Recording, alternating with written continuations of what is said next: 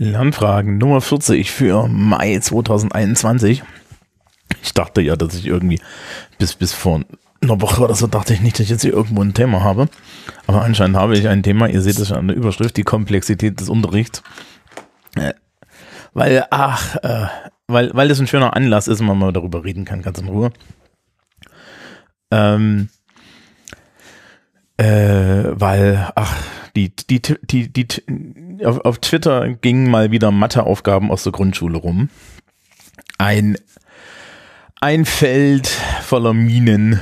Das ist, das ist, das ist wirklich, also so und so, Mathematik ist, ist so das Minenfeldfach an sich. Und ähm, dann auch noch Grundschule, ja, die Minenfeldschule an sich, das kann halt nicht gut laufen.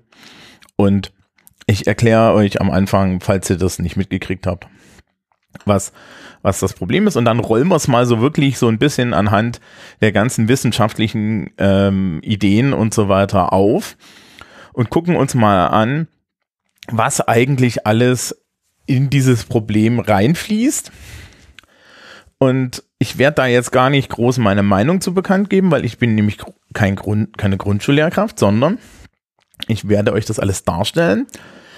Und dann werde ich euch einfach mit der Frage allein lassen, wie ihr das gemacht, äh, was ihr machen würdet, wenn ihr diese Entscheidung treffen müsst.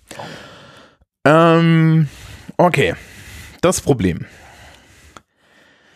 Das, es ging um Multiplikation und ähm, eine Vorübung in der Multiplikation und das wurde hier als Leistungserhebung gemacht.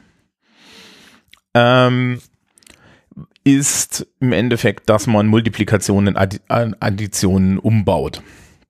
Meine Erfahrung mit älteren Schülerinnen und Schülern ist, die haben das alle dann komplett vergessen. Die wissen auch nicht, was Potenzen bedeutet, nämlich dass das also serielle Multiplikation ist.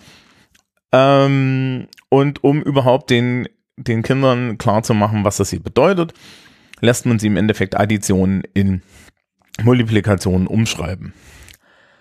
Dabei geht man aber mit der sprachlichen Logik der Multiplikation vor. Das heißt, da steht dann, äh, äh, was weiß ich, die, die Ziffer 3, ein Multiplikationszeichen und die Ziffer 5 und das ist 3 mal 5.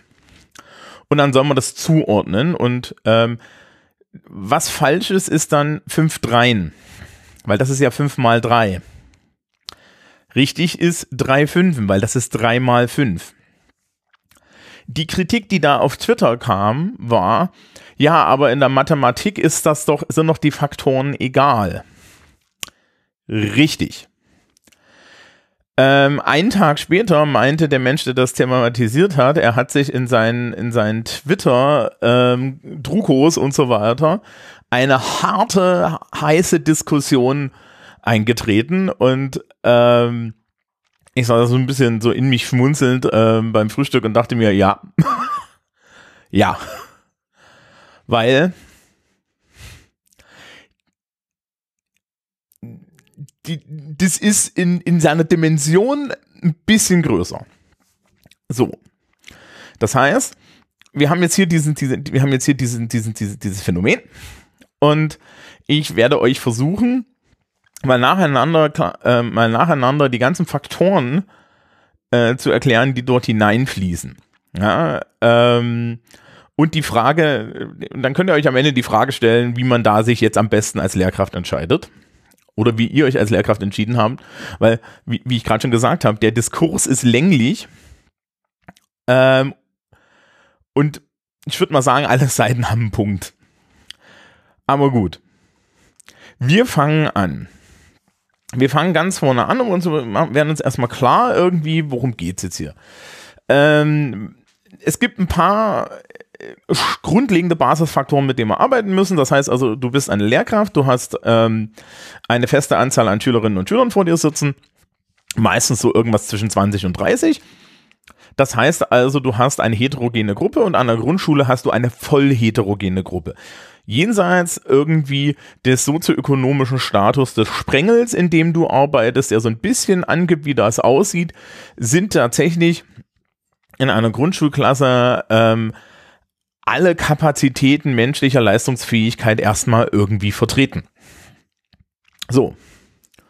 Wir sind als Lehrkräfte dazu angehalten, hier zu differenzieren. Ja, also geht nur eine gewisse Menge, aber das sollst du dann natürlich auch mal. Das heißt, unser erstes Problem ist, wir haben jetzt hier, wir nehmen jetzt mal 25 Kinder, die 25 Kinder haben eine Spanne der Leistungsfähigkeit im Fach Mathematik und wie die entsteht, ist eine komplexe einzelne Folge, wo, weil darüber können wir allein schon aus soziologischer und psychologischer äh, Sicht Stunden reden. Du hast aber diese Phänomen, dieses Phänomen jetzt vor dir. Dazu haben wir Kinder im Grundschulalter.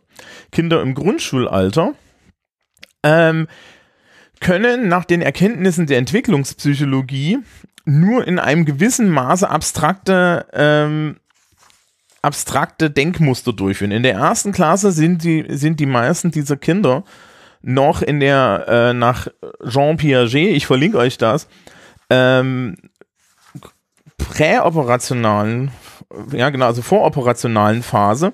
Ab der zweiten Klasse sind sie in sehr, so, zu größten Teilen in der sogenannten konkret operationalen Phase. Ja. Ähm, Beispiele, um jetzt herauszufinden, was Kinder damit ähm, so entdecken können, ist, ich nehme jetzt hier ein Beispiel aus äh, Gerd Mietzel, Pädagogische Psychologie des Lernen und Lehrens.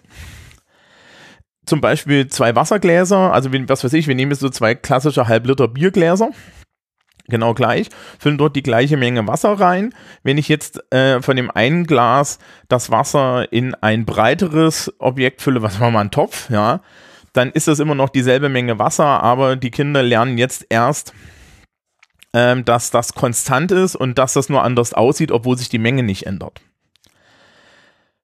So. Und da sind wir intellektuell, ja. Das heißt, wir sind überhaupt nicht beim abstrakten Denken. Dementsprechend müssen wir hier ganz andere Ansätze fahren. Ja, also wir müssen, wir, wir müssen uns jetzt also über die konkrete, konkret operationale Ebene dem nähern. Das wird hier ja in dieser Aufgabe gemacht. Ne? Deswegen heißt es 5 mal 3, 3 mal 5 und so weiter. Also sprich, es wird über eine weltliche Angabe gegangen, weil eine rein, die, diese rein abstrakte Sache, dass das eigentlich nur Zahlen sind und dass das ephemeral ist, da musst du bis zur fünften, sechsten Klasse warten, sagt jedenfalls Piaget und das ist auch halbwegs gesichert, dass das so ist. So, das ist also unser Startpunkt. Wir müssen das also irgendwie dort herüberkriegen. Das nächste ist, Mathematik ist ein komplex, äh, ja, das ist für Kinder im Zweifel schon komplex, ja, da braucht man jetzt schon eine gewisse Menge Vorstellungsfähigkeit und natürlich auch eine gewisse Menge intellektuelle Volkfähigkeit. Ja, also was ich hier, was, was man hier schon mal klarstellen muss, um Mathematik im universitären oder im, im wissenschaftlichen Sinne, was die Mathematik so als, als Wissenschaft ist, geht es hier überhaupt nicht. Es geht im Endeffekt darum, erstmal rechnen zu lernen. Ja, rechnen und zwar rechnen mit Verstehen des Rechnens. Also es ist schon die hohe Kunst. Ja, und nicht den Leuten einfach zu sagen, das mal da, sondern kommen die Zahlen raus und also ich habe noch das einmal eins auswendig gelernt und deswegen können viele Menschen in meinem Alter das einmal eins, nicht weil sie das im Kopf rechnen, sondern weil sie einfach die Zahlen auswendig können. So. Ja, also es wird hier schon versucht, tatsächlich auch den Prozess klar zu machen, aber das machen wir in Schritten. Weil die Kinder sind in der voroperationalen Phase. So. Dazu habe ich in meiner Klasse, das habe ich gerade schon gesagt, eine Menge an Leistungsfähigkeiten von ähm, sieht eine Zahl und kann den Zahlenraum bis 10 sich nur erarbeiten können, weil alle 10 Finger da sind, äh, über kann eigentlich schon abstrakt denken und fragt sich, was dieser ganze Quatsch dort soll. Diesen Menschen muss ich jetzt allen irgendwie als Lehrkraft gerecht werden. Auch hier machen wir das wieder unterkomplex. Wir reden nicht über diese Menschen und ihre Eltern und deren Erwartungen an die Schule.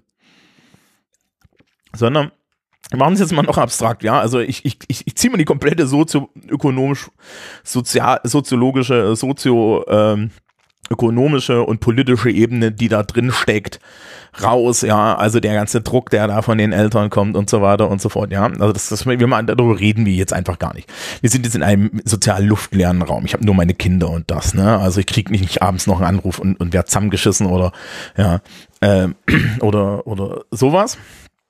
Ähm, so. Das ist also jetzt schon mal mein Problem. Das heißt, ich muss ähm, das Männler, äh, die Person, die irgendwie für die das mit der Zahl schon ein Abstraktionsniveau ist, das ihr einfach aktuell zu viel ist. Die muss ich genauso mitnehmen, wie, äh, wie ich irgendwie auf der anderen Seite die Menschen, die, für die das in, schon interessant ist, anfüttern muss. Und ich habe natürlich noch ein bisschen formale Kriterien, die erwähne ich jetzt auch nur mal und dann ignorieren wir sie wieder. Ich habe nämlich irgendwie ähm, Lehrpläne und so weiter. So. Okay. Das ist also erstmal irgendwie unsere Ausgangsbasis. Ich habe die jetzt alle vor mir sitzen. Es geht jetzt um Multiplikation. Das heißt, das ist meine Basis. So. Kommen wir zur didaktischen Seite. Die Didaktik ist im Endeffekt die Frage ähm, nach, wie bringe ich Menschen Sachen bei? An, an sie schließt sich an die Methodik, also sprich, welche Verfahren benutze ich dabei? Und dann gibt es noch die Pädagogik, nämlich welche Wirkung hat das, was ich so tue. Das heißt also, wir haben schon mal diese drei Sachen und in der Pädagogik steckt ein bisschen Soziologie und Psychologie und so weiter drin. Okay, Psychologie haben wir schon gemacht, ja, also ich habe auf jeden Fall in den Kindern eine gewisse, eine, eine gewisse Menge an ähm, so, so Ent, Ent, Ent, Entwicklung der Intelligenzbreite. Jetzt kommt dazu, jetzt kommt dazu noch erstmal die didaktische Ebene. Na, pädagogische Ebene und so weiter. Machen wir gleich. So, die didaktische Ebene ist, wie machst du das? Äh, die Didaktik kennt im Endeffekt eine große Sache, das nennt sich Reduktion und dazu das, was man die Schrittlänge nennt. So, das heißt also, ich stehe, stehe im Endeffekt vor der Frage, in, mit, mit, welche, mit welcher Komplexität gehe ich in jeder einzelnen Aufgabenphase vor? Ja, also wie weit ist der Schritt von einer Aufgabe zur nächsten? Da, die beschriebene Aufgabe ist ja definitiv ein Zwischenschritt, äh, um dann Multiplikation eigenständig durchführen zu können. Sie ist allerdings auch ein Zwischenschritt, der, der tatsächlich mit der Idee verbunden ist, Multiplikation zu verstehen. Also nicht nur Multiplikation zu machen. Multiplikation machen ist nämlich relativ einfach. Und wie gesagt, ne, also meine Generation hat den Kram einfach auswendig gelernt. Wir haben eigentlich gar keine Multiplikation gemacht, weil wir können das eine, eine kleine einmal eins einfach auswendig. Sieben mal sieben rechne ich nicht im Kopf. Ich weiß, dass das 49 ist. Wir haben das auswendig gelernt. Heutzutage möchte man aber auch den Kindern das, den Prozess beibringen. Also muss ich irgendwie diese Schritte einbauen. Okay. Das bedeutet aber, dass ich ähm, natürlich jetzt erstmal an einer Stelle lüge. Da muss man dazu sagen, Lehrer lügen immer. Ja, also ich bin jetzt Lehrkraft an der beruflichen Oberschule. Ich lüge gar, ich lüge wenig, aber ich lüge hin und wieder auch. Im Englischunterricht zum Beispiel, ja.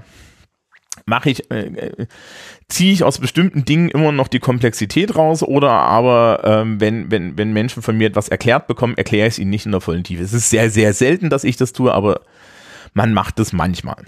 Ja.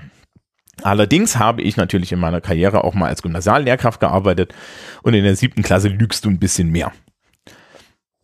Die Aufgabe des Lehrers ist an der Stelle auch zu lügen. Man nennt das Reduktion. Das Problem mit der Reduktion ist jetzt folgendes. Und hier nehme ich mal ein Beispiel aus dem Fach Englisch, weil da ist es eklatanter noch als im Fach Mathematik. Die Phänomene der Realität lassen sich nur in einem begrenzten Maße reduzieren.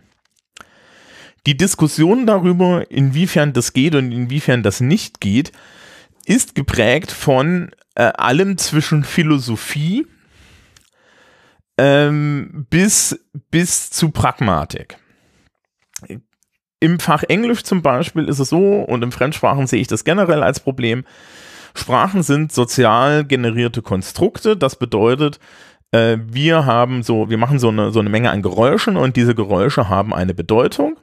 und diese Bedeutung ist sozial festgelegt. Also sprich, die ganze Menschheit, die ganze deutsch sprechende Menschheit, also hier so Deutschland, hat sich mal darauf geeinigt, dass ein Gerät, auf dem man sitzt, ja, vier Beine Lehne, das ist ein Stuhl. Würden wir uns über Nacht darauf einigen, dass das ein Dieter ist und ihr wärt die einzige Person, die den, die den Schuss nicht gehört haben, die sagt am nächsten Tag, kann ich bitte den Stuhl haben, dann lachen dich alle aus und halten dich für verrückt, weil das ist ja ganz klar ein Dieter. Ja. Ähm, das bedeutet, die Reduktionsbreite ist sehr gering. Dazu kann man auch und das gilt jetzt auch für die Mathematik. Man kann im Endeffekt in Sprachen und auch in solchen abstrakten Sachen wie Mathematik wenig intellektuell erforschen oder entdecken. Das geht in anderen Sachen, in Naturwissenschaften und so weiter geht das super, ja. Also da kann man halt mit experimentell und äh, der sogenannten Induktion, also sprich, ich, ich nehme das Beispiel und ziehe aus dem Beispiel eine allgemeine Regel, arbeiten. Mathematik, Fremdsprachen sind deduktiv, das heißt, ich habe eine allgemeine Regel und versuche dazu dann äh, den so den, den spezifischen Ansatz abzuleiten und dann wissen wir ja, dass bei Sprachen grundsätzlich Regeln gegeben werden und da gibt es dann tausend Ausnahmen, weil das ist ein soziales Konstrukt und nicht mal die Regeln funktionieren anständig. Also zurück zu unserer Reduktion. Ja, in Sprachen kann ich sehr schlecht reduzieren. Das führt dann halt sehr oft dazu, dass man Menschen zum Beispiel Grammatikregeln beibringt, wohl wissend, dass diese Regeln eigentlich Löcher haben. Ja, weil man glaubt, dass wenn man das dort einfacher macht, sich die Leute einfacher tun, das richtig zu machen. Man tritt sich aber, und das kann ich jetzt aus persönlicher Erfahrung sagen, hintenrum immer wieder Probleme ein, weil man dann halt Sonderregeln erfinden muss für die Ausnahmen. Würde man aber zumindest in der fünften, sechsten, siebten Klasse, wenn man anfängt, Fremdsprachen Kindern beizubringen, tatsächlich mit der Komplexität der modernen Sprachwissenschaften herangehen, würde man komplett über deren Köpfe hinweggehen, weil die das nicht verstehen. Also muss man sich irgendwo entscheiden und das heißt, man lügt. Ja, ich stehe dann in Englischen ja noch auf der Position, das ist ja auch bekannt wahrscheinlich, ähm, dass man möglichst wenig lügen sollte, weil es gibt nur Probleme und dass man eine einfache Sprache für komplexe Sachverhalte nehmen kann, das ist aber im Endeffekt auch nichts weiter als Reduktion, muss man ganz ehrlich sagen, das ist nur eine andere Art von Reduktion, das ist eine sprachliche Reduktion. Kann man auch in der Mathematik machen.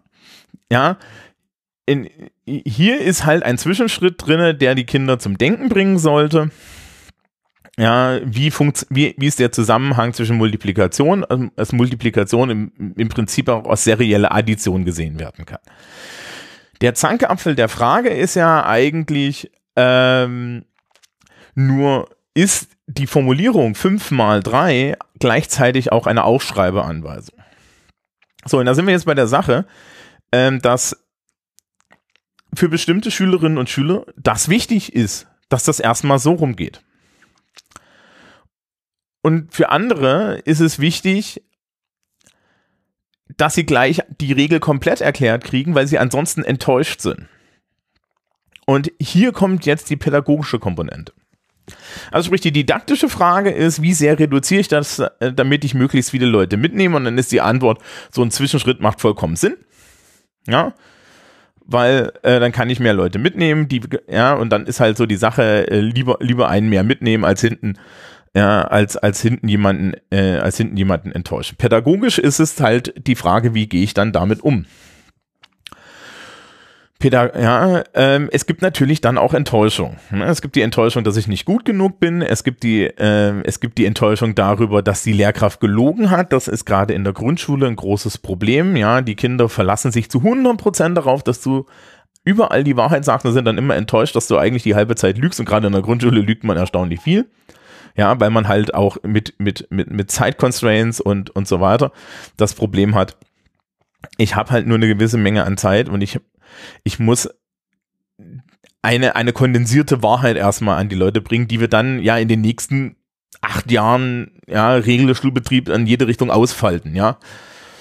Du kommst ja nicht, du kommst ja nicht in Heimat- und Sachkundeunterricht und sagst den Kindern, seht ihr da draußen, seht ihr da draußen diesen Regenbogen? Das liegt an den, das liegt an den Wellenlängen, in denen die Photonen zerfallen. Ja. Da hast du dann im Raum wahrscheinlich alle bis auf einen verloren. Ja. Und der eine wusste es vorher, weil der hat da schon die Bücher zu gelesen. Ja. Und da ist halt die Frage, für wen machen wir den Unterricht? Und der, Begriff Allgemeinbildung ist hier ein Hinweis. Ja, du musst also auch den Rest mitnehmen. Das Gelbe gilt hier. Der Zwischenschritt macht also aus der Richtung Sinn. Pädagogisch haben wir jetzt schon ein Problem. Denn du machst ähm, die, die, du musst damit halt auf verschiedene Arten, du musst ja jetzt überlegen, wie gehe ich damit um? Ja. Ähm, was anscheinend ein Problem, zumindest jetzt äh, äh, in der Darstellung, wie, wie das auf Twitter ging, war, war, dass das auch noch ein Teil einer Leistungserhebung war. So. Da muss man dann ehrlich sagen, in Leistungserhebung äh, würde, äh, ist es schwierig, Dinge, die faktisch richtig sind, als falsch anzukreuzen. Ja, ich das ist jetzt meine persönliche Meinung. Ich habe zwar gesagt, ich sage jetzt zu, zu, zu viele von, aber ihr könnt dann ja euch überlegen, ob ihr mir zustimmt.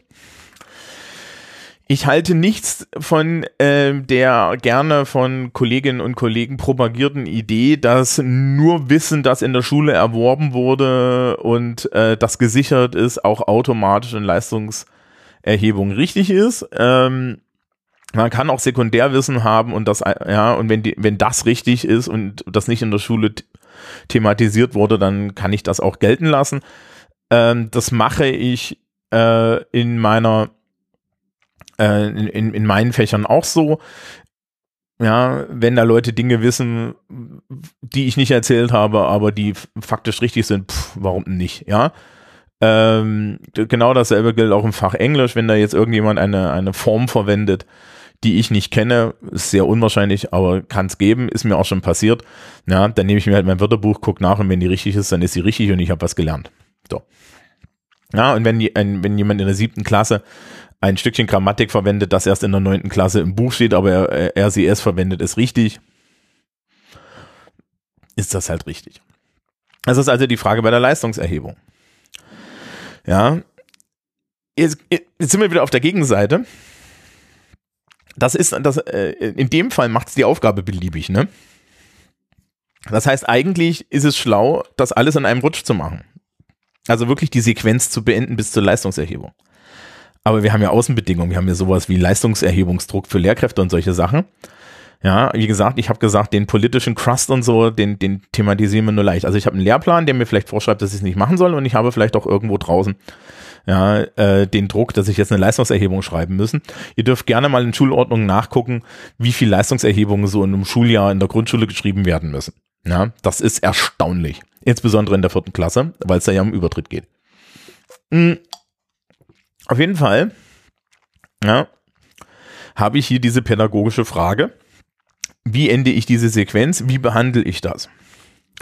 Ja, zeige ich den Schülerinnen und Schülern diese Aufgabe, sage, wir machen diese Aufgabe, ja, ähm, und gehe gleich weiter zum entsprechenden weiterführenden Gesetz und sage, ja, liebe Leute, und ihr seht, ja, wenn ich das rumdrehe, dann ist, kommt dieselbe Zahl raus. Das ist übrigens ganz wichtig bei der Aufgabe. Die Aufgabe an sich ähm, ist, hat tatsächlich nur eine Lösung, wenn man nämlich sprachlich so vorgeht, ne? Weil wenn ich vorne die 5 habe, dann kommt das Malzeichen, dann kommt die 3, dann habe ich 5 mal 3. Ich habe 5 Dreien ja, da, da ist ein wahrer Kern drin. Dass 5 mal 3 am Ende noch 15 ist und dasselbe ist wie 3 mal 5, stimmt. Aber es gibt halt einen faktischen Unterschied. Jetzt sind wir hier wieder bei der konkreten Operationalisierung. Bei der, ja, bei der Frage, ja, ob ich fünfmal, ja, fünf Körper mit drei Äpfeln habe oder drei Körper mit fünf Äpfeln, ist faktisch und in der Welt der Kinder tatsächlich ein Unterschied. Und diesen Sprung muss ich dann erstmal machen. Den kann ich natürlich auch machen und dafür, ja, und dann habe ich halt da vielleicht diesen Moment, dass sich da Leute belogen fühlen. Gleichzeitig habe ich aber auch die pädagogische Verantwortung, dass ich Kinder, äh, äh, dass ich Kinder zurücklasse. So. Hm. Ja, weil ähm, wenn ich in dem Moment bin, weiß ich ganz genau, ich habe die schwächsten Menschen in Mathematik, die, ja, die schwächsten Kinder in Mathematik werden sehr wahrscheinlich an der Stelle, wo da einmal das, auf einmal dasselbe reinkommt, die werden nicht jauchzen mit einer neuen Erkenntnis, sondern die werden, die werden die Augen verdrehen und werden nichts kapieren. Denn die haben sich gerade darauf verlassen, dass das in eine Richtung geht. Ja. Die andere Hälfte enttäuscht ist, dass ich es nicht gleich so erklärt habe, weil da hätte man sich ja sehr viel Arbeit sparen können. Zielkonflikt. So. Okay. Also, nächstes Level. Das heißt, ich habe jetzt schon ein pädagogisches Problem. Ich kann jetzt schon mal pädagogisch nicht alle glücklich halten. Irgendjemand wird eine Enttäuschung erleben. Ja, sehr wahrscheinlich werden mehrere Menschen im Raum eine Enttäuschung erleben. Mit der muss ich theoretisch auch umgehen. Das heißt also, ich muss das dann gut formulieren. So. Ja, weil eine didaktische Entscheidung hat also einen Einfluss darauf, wie ich mit den Kindern umgehen muss. Und das hängt direkt von meiner Gruppe ab. Also wir sind äh, bei mehrfacher Multivariabilität. Ich muss halt gucken, wer sitzt da vor mir, was können die, wo kommen die her, ja, wo, wo, wo will ich mit ihnen hin? Welche Schritte mache ich? Wie lange dauern die? Wie viel Zeit habe ich? Wie viel Leistungserhebung muss ich schreiben? Wie müssen die aussehen? Und dann noch, wie teste ich das alles gerecht? Ja, das sind alles Dimensionen. So, na, also das ist dann das nächste. Und natürlich dann auch noch, wenn ich das teste und ich lasse die alternative Antwort zu, habe ich auch noch ein soziales Problem in der Klasse, denn Kinder in dem Alter haben ein starkes Gerechtigkeitsbewusstsein. Ja, und werden dann sagen, ja, aber sie haben doch die ganze Zeit gesagt, ja, also die eine Hälfte wird sagen, ja, aber warum haben wir es dann denn nicht anders gelernt? Die andere Hälfte wird im Zweifel sagen, ja, aber wenn sie dir das die ganze Zeit so gesagt haben, warum ist denn das dann trotzdem richtig? Also du kommst aus der Nummer nicht raus. Die einfache Antwort ist, man stellt die Aufgabe nicht als, Leistungs, äh, als Leistungsnachweis, sondern man sagt halt, okay, ja, ich gehe bis zum, ich gehe bis, bis zu der Regel, dass das beides gleich ist, also bis zum Ende der Multiplikation weiter. Das ist ja hier sehr wahrscheinlich nur eine, eine, eine Zwischenaufgabe. Auf der anderen Seite ist es natürlich interessant, das irgendwie zu testen, um zu sehen, ob die Kinder grundlegend die, die Idee der Multiplikation verstanden haben. Übrigens eine Forderung, die von den Menschen erhoben wird, die immer wieder sagen, wir sollen den Leuten Mathematik beibringen. Wenn wir den Leuten Mathematik beibringen, dann ist dies ein zwingender Zwischenschritt. Ja, also so, so von der politischen Ebene, von der, von der Anspruchsebene. Gut. Fassen wir es zusammen. Ich habe also ein unterrichtliches Thema und ihr habt es schon gesehen, ja, wir reden hier von einem Thema, das ist, es könnte nicht, es, es könnte nicht stinkend einfaches sein. Wo ich mir erst die Frage stellen muss, welche, was für Menschen sitzen dort vor mir? Welches Vorwissen haben die und so weiter? Dann muss ich mir die Frage stellen, wo möchte ich mit ihnen als Ziel hin? Dann möchte ich, muss ich mir die Frage stellen, wie mache ich das methodisch? Wie klein oder wie großschrittig mache ich das? Klein- und Großschrittigkeit hat was mit auch mit der Frage zu tun, wie viel ja, intellektuellen Sprung kann ich diesem Menschen zutrauen? Und je mehr intellektuellen Sprung ich ihnen zutraue, desto höher ist die Wahrscheinlichkeit, dass ich jemanden zurücklasse und desto höher ist die Wahrscheinlichkeit, dass ich den irgendwie wieder mitschleppen muss. Und an einer normalen Unterricht habe ich da echt das Problem, dass ich diese, diese Person dann auf dem Weg lassen muss. Ja, und es ist natürlich, ne, ich habe beschränkte Zeit, ich habe beschränkte Mittel dazu. Das heißt, hier gibt es eine Endlichkeit in jede Richtung. Ich kann nicht jeden mitschleifen und gleichzeitig habe ich halt auch Leute, die sich dann wieder langweilen. Und dafür gibt es Binnendifferenzierung heutzutage, aber die trägt mich natürlich auch nur so weit, ja. Ich kann dann den guten Schüler oder die gute Schülerin auch nur irgendwie so zwei Tage mit dem extra Arbeitsblatt beschäftigen und dann scharren die wieder mit den Füßen. Also, man, man wird halt nicht glücklich, ne? So. Das ist dann schon mal die didaktische Frage. Ne? Ich habe so diese Leute, wie komme ich dorthin? Dann ist die nächste Frage, wie gehe ich pädagogisch damit um? Dass es hier eine mathematisch richtigere, valide Lösung gibt für eine Aufgabe, die eigentlich ein Konzept als Zwischenschritt darstellen soll. Weil es ist ja nicht falsch und es ist ja nicht richtig. Ja. Je nachdem, aus welcher Perspektive ich gehe. Und ich muss mich dann dafür entscheiden, weil ähm, zu sagen, es ist beides richtig, ja, also so Schrödingers Antwort zu machen, funktioniert mit Kindern im Grundschulalter definitiv nicht dann sind alle verwirrt und alle unglücklich. Es wird von dir als Lehrkraft verlangt und übrigens auch von Seiten der Eltern, dass du am Ende da runterkommst und eine klare Antwort gibst. So, und du diese, für diese Antwort musst du dich entscheiden. Die kann dann halt sehr salomonisch sein, aber das größte Unverständnis, und das gilt selbst für meine erwachsenen Schülerinnen und Schüler, ist, äh, dass wenn es ein definiertes richtig gibt, äh, es ein zweites definiertes auch richtig geben kann. Das geht gerade noch so, also bei mir in Englisch zum Beispiel, wir haben so, so, so, so Lückentexte und so. Wenn da zwei Wörter mit gleicher Bedeutung reingehen, dann geht das noch. Aber danach wird es dann halt schon schwierig. Es gibt dann irgendwo so den Moment, wo tatsächlich dann gesagt wird, ja, aber Moment mal, das ist ja nicht äquivalent. Und das ist selbst ein Problem mit Erwachsenen und so. Und es gibt auch gute Gründe, warum das ein Problem ist. Das heißt also, ich habe eine pädagogische Komponente und ich habe eine binnensoziale Komponente in meiner Klasse. Und diese muss ich alle abwägen, wenn ich am Ende das als Leistungserhebung schreibe, wenn ich das als Leistungserhebung bewerte und so weiter. Ja. Ähm, und die Frage halt auch, wie gehe ich vor? Ja, wie viel Komplexität kann ich jetzt dort reinhauen? Und so weiter.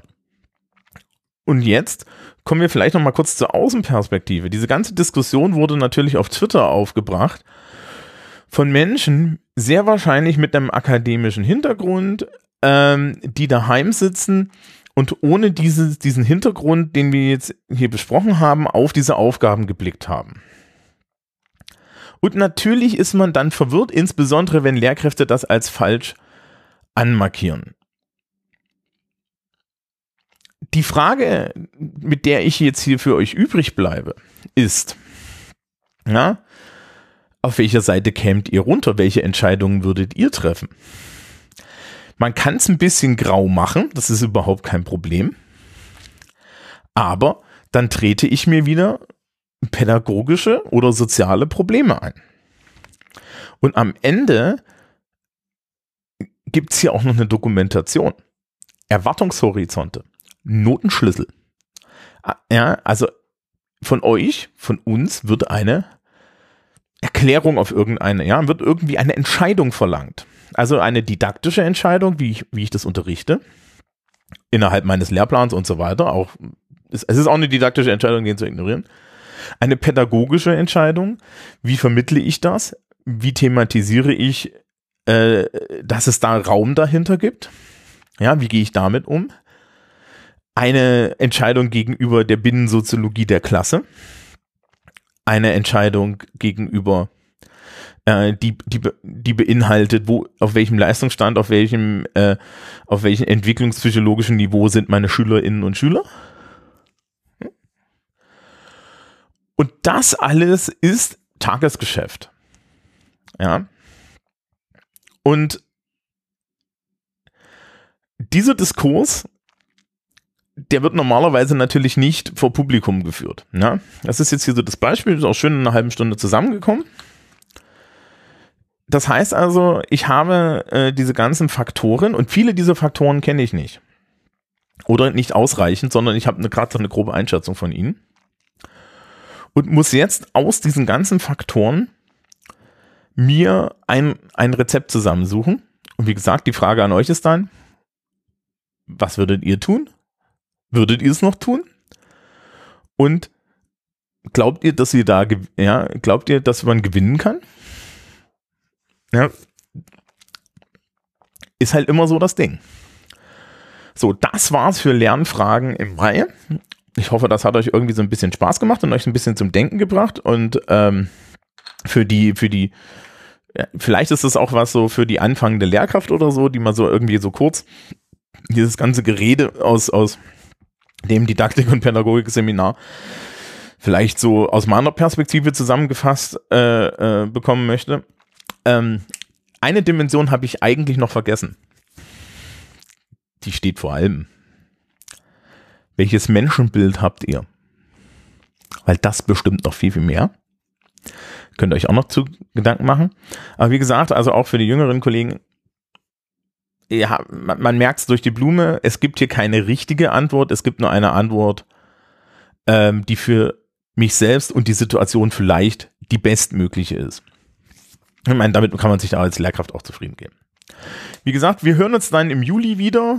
Ähm, ich habe hier aktuell auf Lernfragen nicht wirklich irgendwelche Themen, die ich dauerhaft bearbeiten möchte.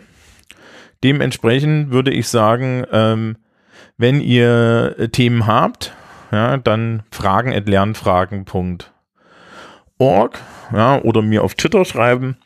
Ansonsten weiß ich nicht, in, in zwei Monaten habe ich bestimmt wieder was. So, euch allen einen schönen Mai. Genießt die Sonne, ja, seid weiterhin vorsichtig in dieser Welt. Gehabt euch wohl.